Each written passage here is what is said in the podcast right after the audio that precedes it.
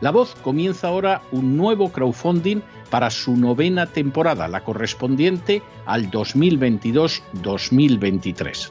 Lo hace además en unos momentos en que la libertad de expresión está más amenazada que nunca en décadas en España, en Hispanoamérica y en el resto del mundo. Una vez más, como en las temporadas anteriores, está en sus manos la conclusión o la continuidad del programa La Voz. Debido a la crisis económica creciente, al cambio del dólar en relación con el euro y sobre todo a la censura del programa en redes con su correspondiente desmonetarización, en esta novena temporada nos vemos obligados a subir el objetivo hasta la cifra de 130.000 dólares. Con el crowdfunding se mantiene la emisión en directo, en abierto y de forma gratuita del programa a través de YouTube, iBox, SoundCloud, Spotify, Apple Podcasts, Google Podcasts, Tunnel y Stitcher. Además, por supuesto, de encesarvidal.tv. De hecho, es este crowdfunding el que permitirá poder seguir emitiendo en cesarvidal.tv, ya que sin la continuidad de la voz no puede haber continuidad de contenidos en ese canal televisivo. Si la voz, tras la conclusión de esta temporada, no pudiera regresar en el mes de octubre, quizá no sucedería algo tan grave. Una vez más, habría quedado de manifiesto como tantas veces a lo largo de la historia de las naciones hispanas, que para muchos es preferible quejarse, protestar o amargarse a enfrentarse de manera práctica con un problema concreto. No pasaría nada. La voz simplemente dejaría de emitirse por la sencilla razón de que no hay suficientes personas dispuestas a asumir el apoyo de su causa, que es la de la libertad y de la verdad la de la información independiente y la opinión rigurosa, la de la lucha contra las tiranías y contra aquellos proyectos que pretenden convertir en esclavos a los seres humanos. Si piensan que merece la pena seguir escuchando día a día la voz, son ustedes bienvenidos a la hora de contribuir al nuevo crowdfunding que permitirá que puedan escuchar este programa radiofónico una temporada más. Muchas muchas, muchas gracias por todo. God bless you. Que Dios los bendiga.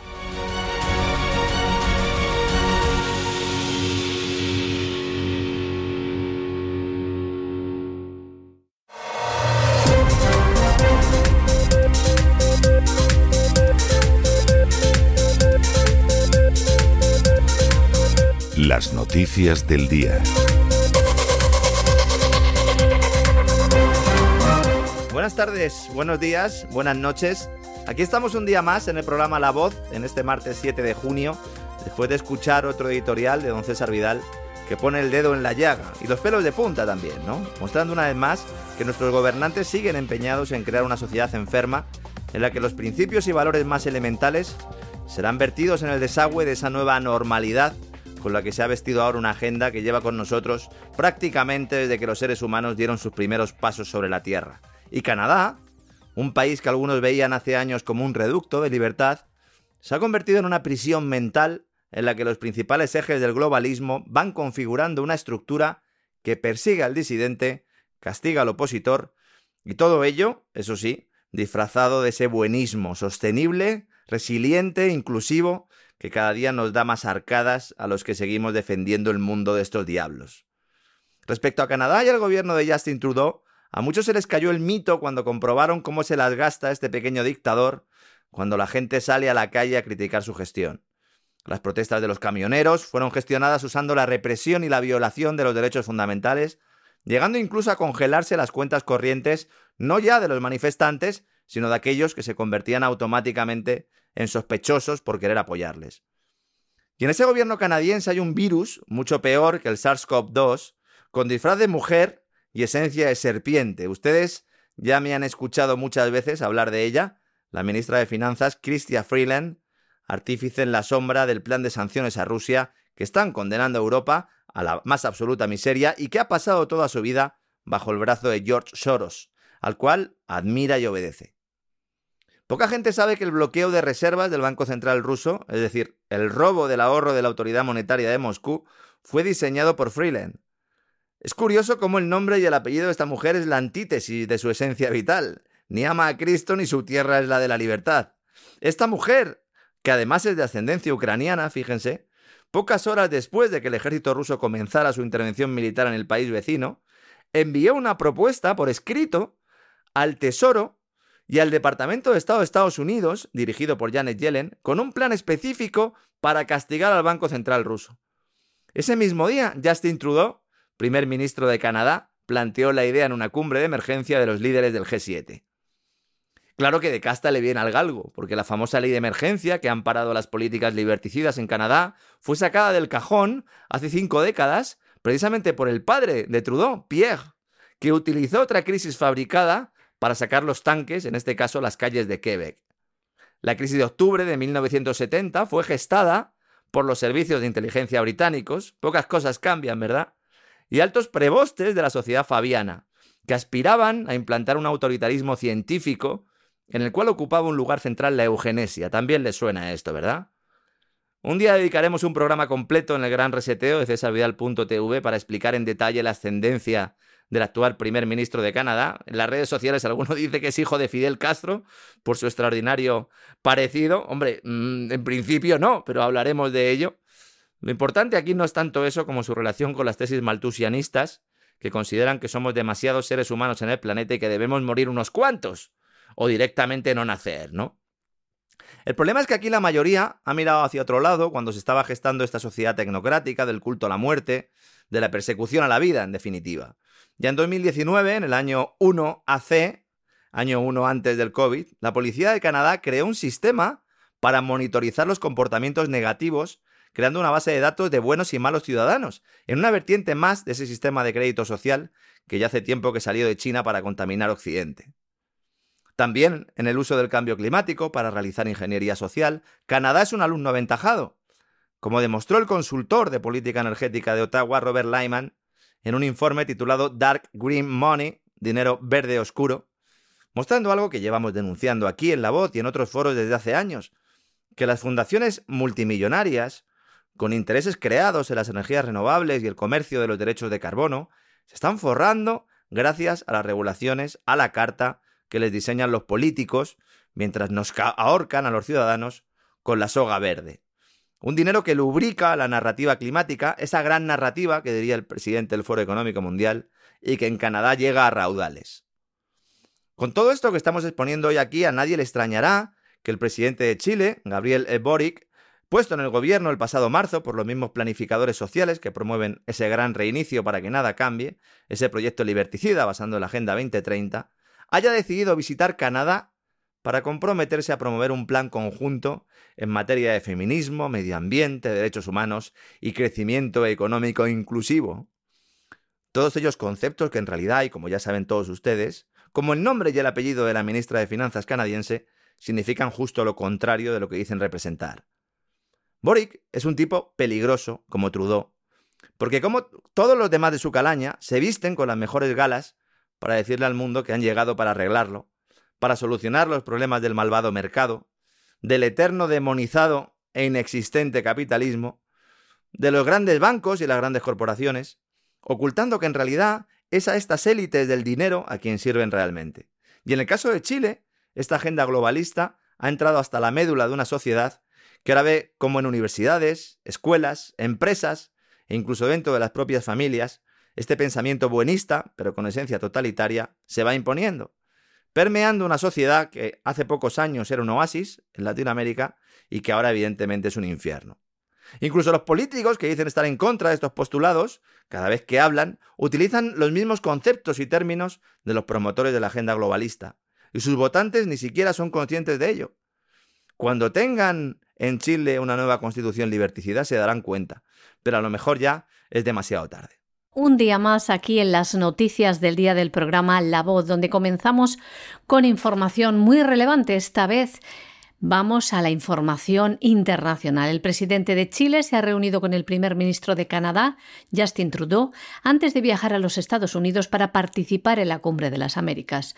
Antes de llegar a Canadá, el presidente de Chile afirmaba lo siguiente. No me cabe ninguna duda de que vamos a poder consolidar el liderazgo de Chile a nivel internacional en conjunto con los principios que compartimos con Canadá.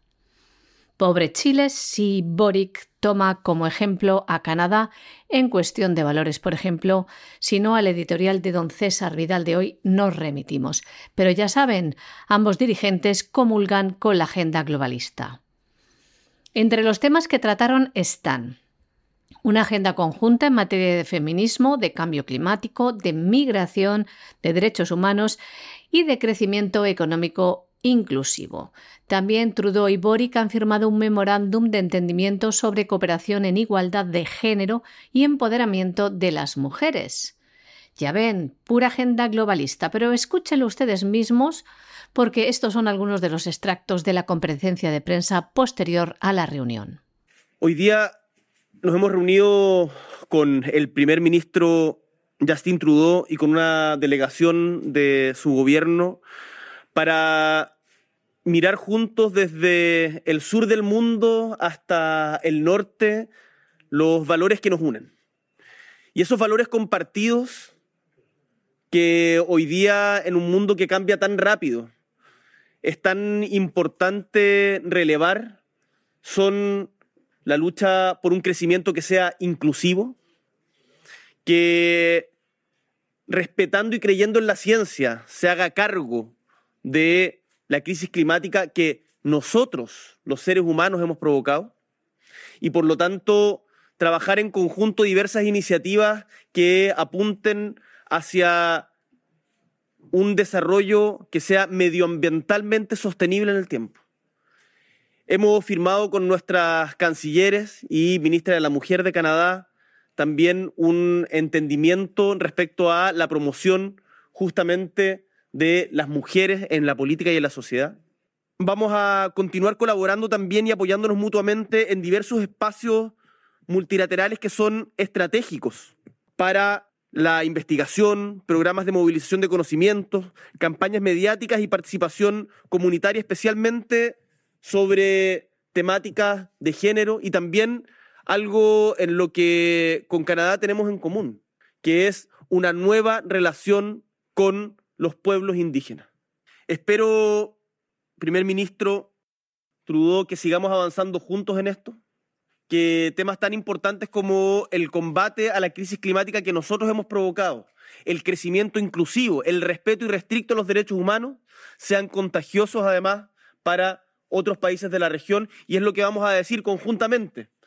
Alguna de las cosas que ha dicho Boric tras su encuentro con Trudeau, de lo que ha tratado con él, lo comentaba en la rueda de prensa también, sobre la protección de los océanos y de los pueblos indígenas. También afirmaba que va a imitar la política de control de armas de Canadá presentando un proyecto que prohíba la tenencia de armas para que los ciudadanos no se tomen la justicia por su mano y terminar también con los grupos delictivos y de narcotraficantes. Y es que esta misma semana Trudeau anunció una nueva legislación para la congelación nacional de la compra, venta, importación y transferencia de armas de fuego en el país. Boric ha tratado también con Trudeau temas económicos como impulsar el acuerdo de libre comercio con Canadá firmado hace 25 años.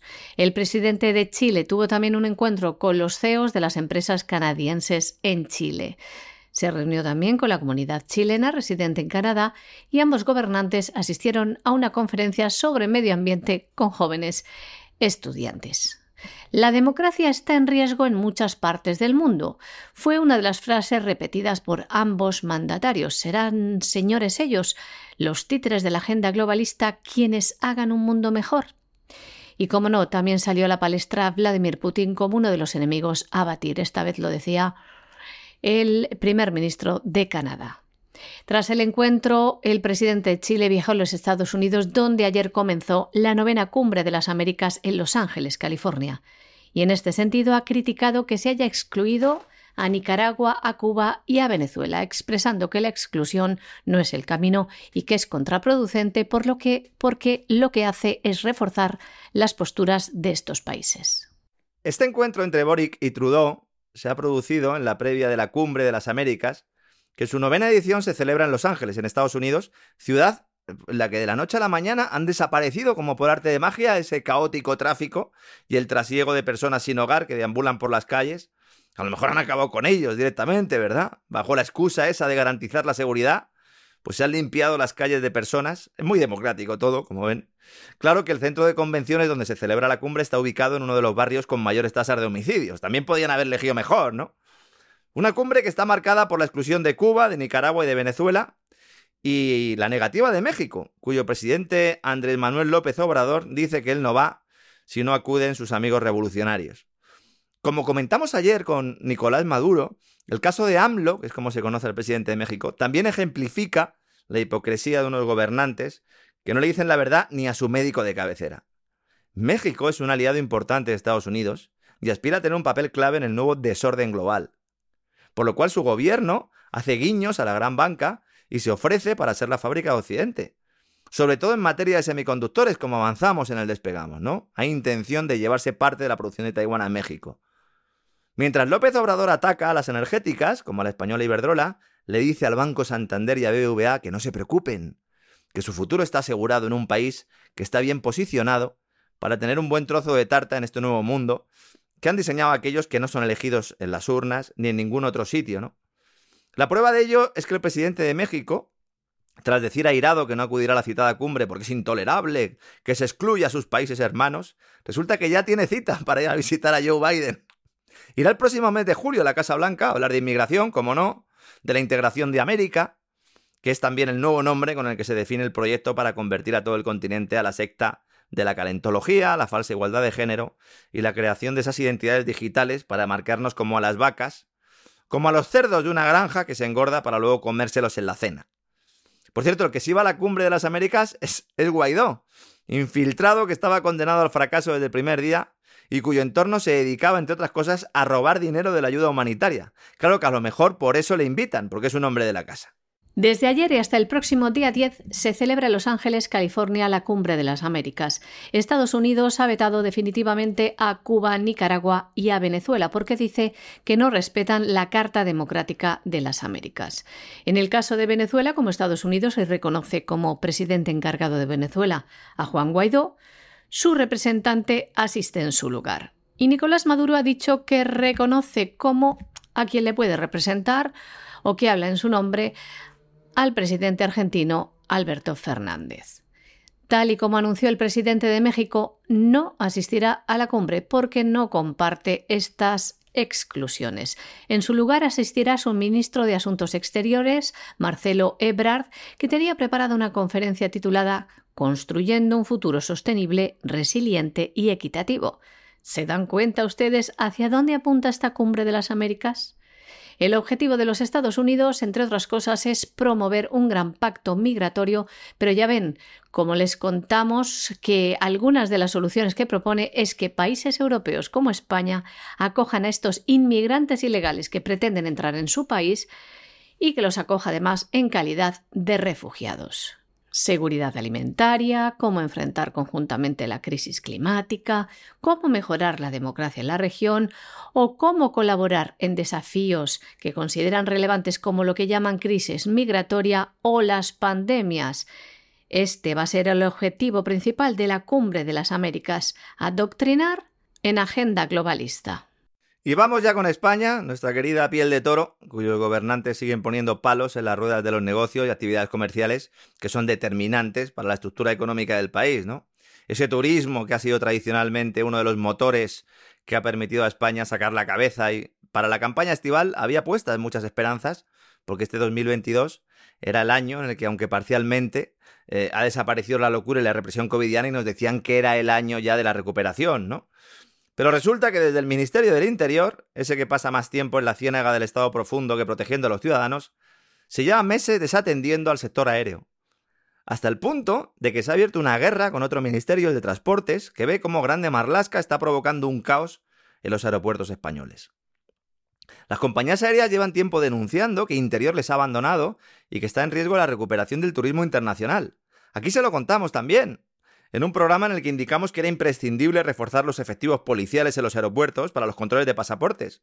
Una cuestión que preocupa y mucho a las aerolíneas que ven como sus clientes se ven obligados a esperar colas interminables, pierden vuelos y reclaman indemnizaciones por esta dejación de funciones del departamento que dirige el ministro del Interior.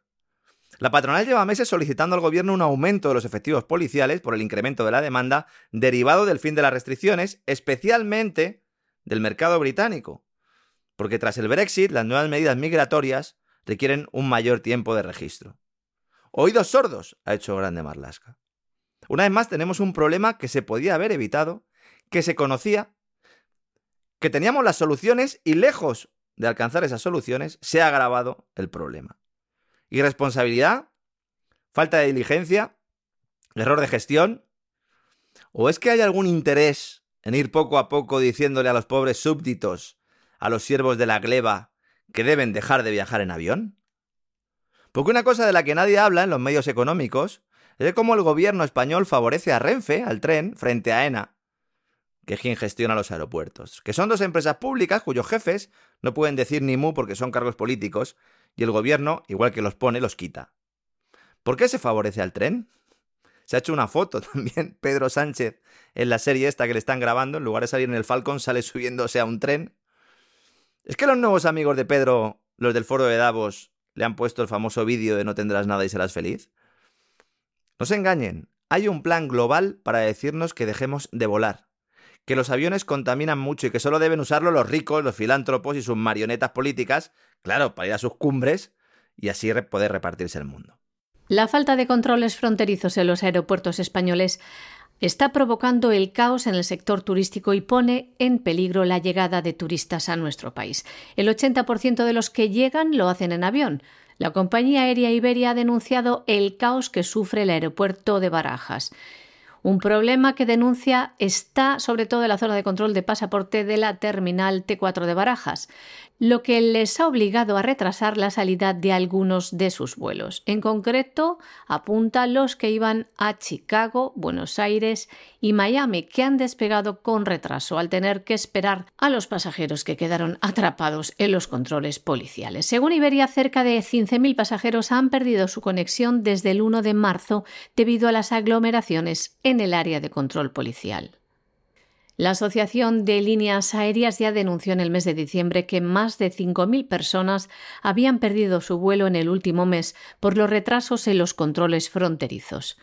En Semana Santa afectó a 3.000 pasajeros.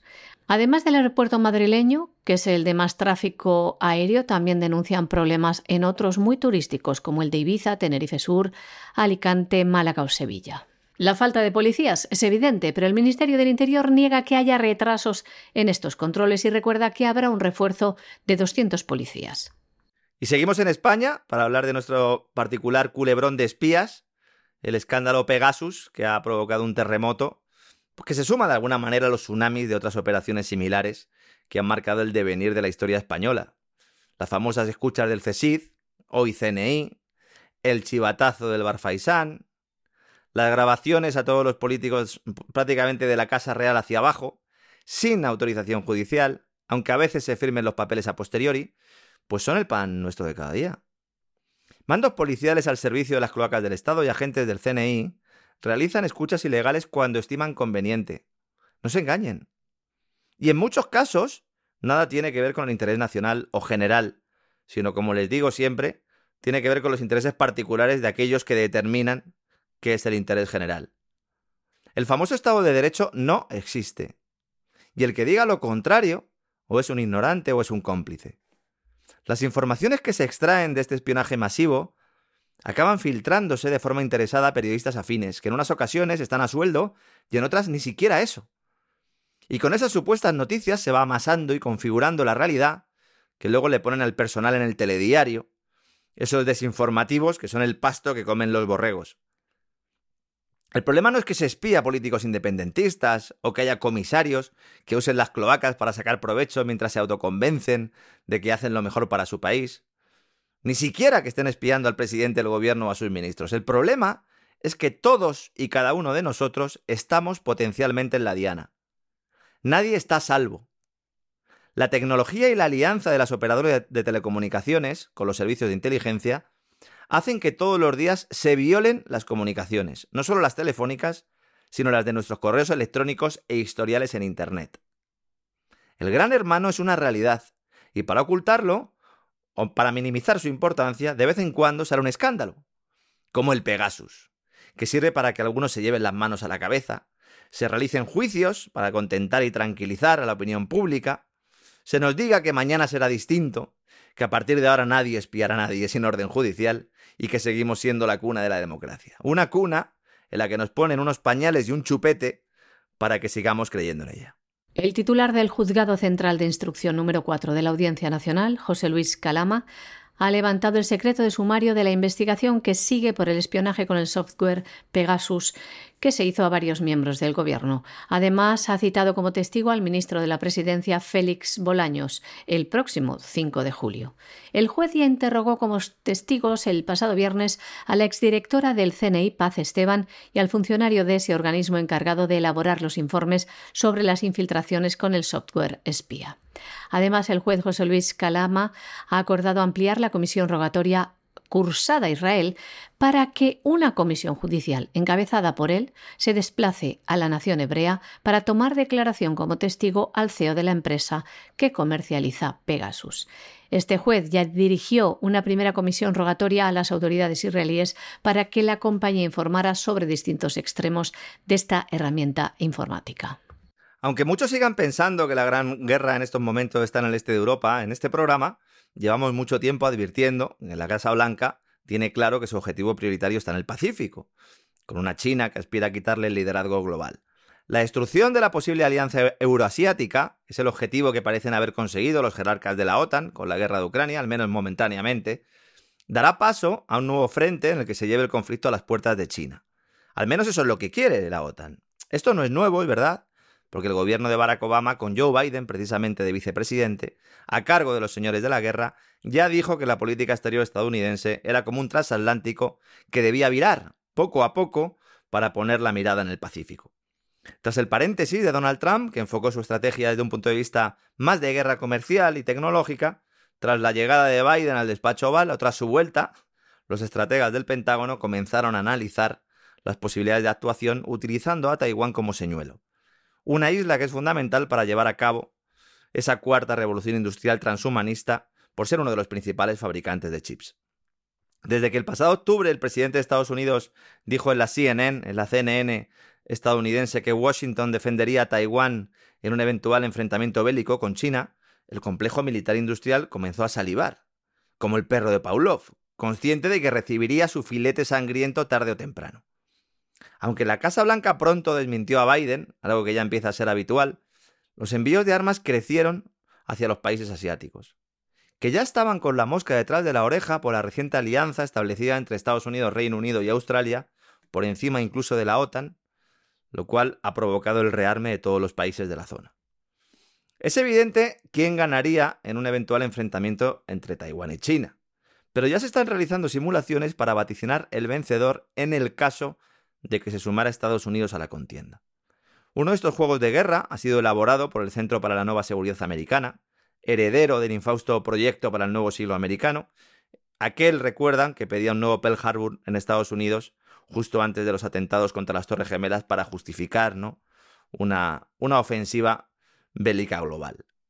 Según la simulación realizada por este organismo, si China se apoderara de una de las islas periféricas de Taiwán, Estados Unidos tendría pocas opciones buenas para responder sin arriesgarse a una gran escalada y a una guerra entre las superpotencias. Este think tank apunta que las sanciones económicas no servirían de nada y que cualquier acción militar supondría el riesgo de esta escalada bélica. Por lo tanto, en su lugar, el informe propone un enfoque multilateral de corte globalista. Plantea que hay que arrinconar a China usando para ello a sus vecinos. Y fíjense, otra de esas casualidades que se acumulan en estos tiempos de nueva anormalidad. Concluye la gira de Joe Biden, que acaba prácticamente de llegar de la región, y comienzan a volar los misiles. Deberíamos decirles a los chicos del Pentágono que la mejor estrategia para lograr la paz mundial es que este hombre no salga de su casa, que no salga del despacho Val, donde debe vivir ese amigo suyo imaginario al cual saluda de vez en cuando y que esperemos que no haya sacado de una lámpara mágica, ¿no? Y tras el viaje oficial de Biden, nos dicen, para reforzar vínculos con Japón y Corea del Sur, países que en realidad quiere sacrificar en la lucha contra China, resulta que el gobierno de Corea del Norte hace uno de esos test pruebas armamentísticas que consisten en lanzar misiles como si fueran fuegos artificiales. Y en respuesta, los ejércitos de Corea del Sur y de Estados Unidos lanzan ocho misiles balísticos hacia el mar de Japón diciendo, aquí estamos nosotros. Y ya tenemos el lío montado.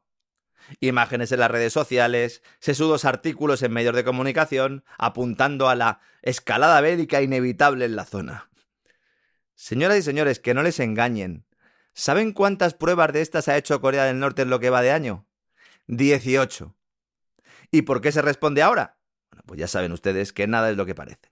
Estados Unidos y Corea del Sur dispararon ayer ocho misiles balísticos hacia el mar de Japón como respuesta a los lanzamientos de misiles que la víspera realizó Corea del Norte. Unos misiles lanzados de madrugada en el lapso de 10 minutos. Misiles tierra-tierra del sistema de misiles tácticos del ejército. El Estado Mayor Conjunto afirmó lo siguiente. El lanzamiento combinado de misiles tierra-tierra entre Corea del Sur y Estados Unidos demostró la capacidad y la postura para lanzar ataques de precisión inmediatos sobre los orígenes de provocaciones y sus fuerzas de mando y apoyo. El ejército subcoreano condena enérgicamente la serie de provocaciones con misiles balísticos del norte y lo insta seriamente a detener de inmediato los actos que elevan las tensiones militares en la península y se suman a las preocupaciones de seguridad. Desde el pasado 10 de mayo, con el gobierno del presidente conservador Yoon Suk-yeol, Seúl aboga por endurecer la postura frente a su vecino tras una etapa más conciliadora con su predecesor y ha dicho que responderán consecuentemente a las acciones norcoreanas de este tipo. Esta acción coordinada de Seúl y Washington se produce un día después de que Pyongyang disparara un número idéntico de misiles balísticos de corto alcance desde varias localizaciones de su territorio, en una aparente muestra de fuerza tras unas maniobras navales de los aliados cerca de la península coreana. Durante aquellos ejercicios se desplegó un portaaviones de propulsión nuclear, algo que no sucedía desde finales del año 2017. Corea del Norte ha realizado en lo que va de año un número récord de 18 lanzamientos de misiles, el más reciente, el de la víspera. Y mientras se calienta la cosa por el Pacífico, vuelve la tensión en Oriente Medio también, con un Irán que nos vuelven a decir que es muy malo y que quiere tener la bomba atómica. Esta película ya la hemos visto, ¿verdad? Y la razón de que se ponga esta cuestión otra vez en la palestra es sencilla. Estados Unidos no quiere molestar a Arabia Saudí, que no ve con buenos ojos ese acercamiento de la Casa Blanca al régimen iraní para utilizarlo como proveedor de hidrocarburos. Otro efecto colateral, ¿verdad?, de las sanciones a Rusia. Otra vez el gas, el petróleo, Irán, Arabia Saudí, como toda la vida. Los mismos actores de siempre, con un Israel que ve con preocupación la deriva otanista en Europa, aunque no se atreva a decirlo, y que considera que el polvorín vuelve a hacer presencia en las puertas de su casa. Ahora la ONU, Naciones Unidas, dice que va a sancionar a Irán por su programa atómico y la administración Biden refuerza el mensaje con declaraciones de la número 2 de Anthony Blinken, la subsecretaria de Estado de Estados Unidos, Wendy Sherman, que azuza el fantasma nuclear, diciendo que incluso Corea del Norte estaría pensando en hacer algún tipo de prueba utilizando este tipo de armamento. Si los ciudadanos hiciéramos un pequeño esfuerzo eh, por conocer la historia o para recordarla, porque no ha pasado tanto tiempo, nos daríamos cuenta enseguida de que en todos estos años, prácticamente desde que el ser humano inventó la gran bomba, el único país que la ha lanzado y dos veces ha sido el mismo que le dice al mundo que no la fabrique. Y encima resulta que su postura respecto a Irán, como digo, no es propia, sino consecuencia del enfado de Arabia Saudí, que ha llegado a amenazar al Tesoro y a la Reserva Federal de Estados Unidos diciéndole que como permita a Irán ser un actor importante en este mundo de crisis energética post-Ucrania y post-COVID, entonces llegará a un acuerdo con China para venderle el petróleo y el gas en yuanes, lo cual evidentemente acabaría con la hegemonía del dólar, de la cual depende todo el chiringuito de Yellen, de Powell y compañía. Por eso, en los grandes medios de Estados Unidos y por extensión en los del resto del mundo occidental, se oculta que el pasado febrero la Casa Blanca tomó la decisión de anunciar que Irán ya no tenía un programa nuclear peligroso. ¿Para qué? Pues para poder así retirar las sanciones que prohíben al país exportar todo el petróleo que considera oportuno. Y no era la primera vez que se quería adoptar esta estrategia.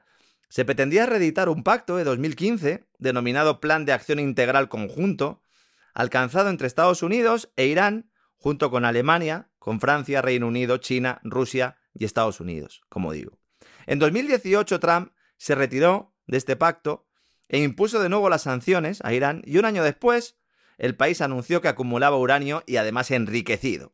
¿No? Como diciendo, no queréis caldo, pues tomad dos tazas. Biden no tenía interés ninguno en recuperar este pacto hasta que ha llegado la inflación y la crisis energética que amenazaba el futuro electoral del Partido Demócrata. Pero la llamada atención de Arabia Saudí ha cambiado sus planes y ahora Irán vuelve a ser malo y resulta, señores, que tiene la bomba atómica. La Agencia Nuclear de la ONU se plantea amonestar a Irán por su programa atómico. Advierte además que pronto podría construir una bomba atómica porque ya se ha provisto del suficiente material para ello. Según las estimaciones de la OIEA, la República Islámica dispone actualmente de 43,1 kilogramos de uranio enriquecido al 60%, una cantidad que si se enriquece al 90% es suficiente para construir una bomba en 10 días. Un anuncio que hacía el director de esta agencia, el Organismo Internacional de la Energía. Hablamos de Rafael Grossi. Una declaración que coincide con el inicio de una reunión de la Junta de Gobernadores de la OIEA en la que los 35 miembros de la misma tomarán la decisión de amonestar a Irán o no. Irán ya ha advertido de que si lo hacen, si eh, manifiestan una resolución en su contra, sería un acto que tendría un impacto negativo en las relaciones con el organismo y en las negociaciones nucleares. Por su parte, la subsecretaria de Estados Unidos dice que Corea del Norte se enfrentará a una respuesta rápida y contundente en caso de una prueba nuclear. Y hasta aquí hemos llegado con el boletín de este martes 7 de junio en la voz de César Vidal como siempre, de la mano de María Jesús, que al final, María Jesús, ¿qué ha pasado con Boris? Al final queda tocado, pero no hundido, ¿no? Podríamos decir. Eso es, la moción de, censura se ha salvado de ella, se ha salvado. 211 eh, a 148, lo cual demuestra hasta qué punto hay división ahí. Los rebeldes ya han advertido que seguirán dando la batalla. Esto parece una peli de Star Wars, ¿verdad? Para que deje el cargo. Alquer pues se va a aferrar, se va a aferrar. Este hombre le ha costado mucho, le pusieron ahí los servicios de inteligencia, ¿eh? de que nadie se lleve a engaño. ¿eh? Hemos tenido información desclasificada, ya lo comentábamos, que, insistían ¿no? en que él está ahí para cumplir una misión. Los rebeldes, como digo, han anunciado que podrían estar dispuestos a que se modifiquen las reglas que impiden que se presente una nueva moción de censura hasta dentro de un año, es decir, lo van a volver a intentar. Mm. La situación económica es muy complicada. Eh, ahora en, el despegamos, enseguida vamos a volar junto a María Jesús, sobre todo la parte final del vuelo hablaremos un poco de lo que está pasando en Reino Unido, porque cuidado, eh, que si se libraron eh, del Brexit, por lo menos no tuvieron un impacto económico como el que decían muchos agoreros, pero parece que se pueden ir eh, por el sumidero de la historia con esta crisis energética y con esta nueva política de sanciones. Pero eso ya tendrá que ser en el despegamos, porque es que si no, mezclamos cosas, María Jesús. ¿verdad? bueno, es todo, va todo unido, va todo unido. Tenemos que mantenerles informados, ya sea en una sección u otra del programa. Ahora vamos a tomar un poquito de agua, ¿verdad? Y ahora volvemos. Sí, volvemos además en el programa hoy. También va a estar luego don Roberto Centeno. Vamos a tener esos martes de la economía que dice siempre don César. Así que, así que muchas cositas. No se vayan y si están escuchando el podcast, pues vayan al siguiente corte porque ahí estaremos enseguida. Hasta ahora, María Jesús. Hasta ahora, Lorenzo.